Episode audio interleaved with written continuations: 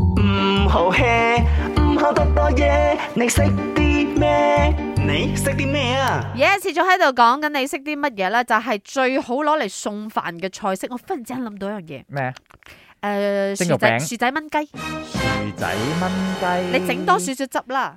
因為佢嗰個啊薯仔已經好多個 starch 咧，係之後如果你炆嘅時候落多少少水咧，佢就會有結塔塔，但係嗰只唔係落芡嘅結塔塔，哦，佢就係好天然嗰啲好 starchy 嗰種，嗯飲飲我突然之間諗到姜葱雞，啊嗰都啲正青葱都好正係啊嘅，佢一條啲一條啲係姜咁，炒香係佢。唔好炒咁腍喎，係啊因為你仲有 嗰個脆口，就係啪 啪聲。呃我哦話你識啲乜嘢？今日我哋講攞嚟送飯嘅菜式啊！唔好 hea，唔好多多嘢，你識啲咩？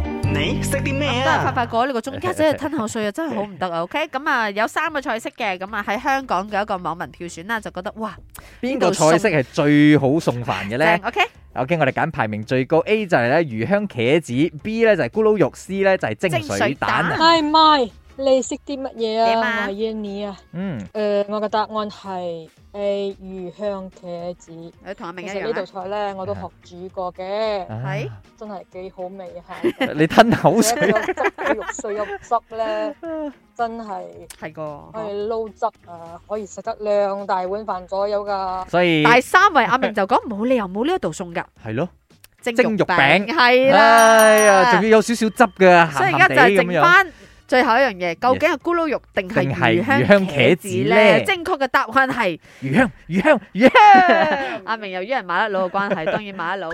哎呀，真係魚香茄子喎！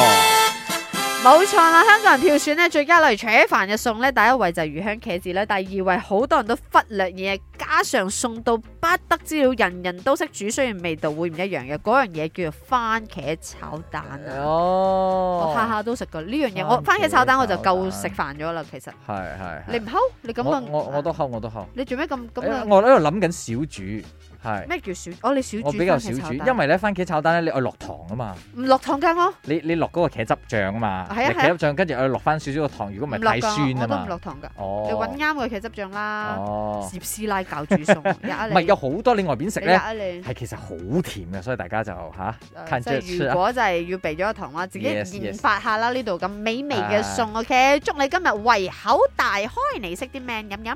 My 啱 channel，阿明阿允在身邊，開心快樂每一天。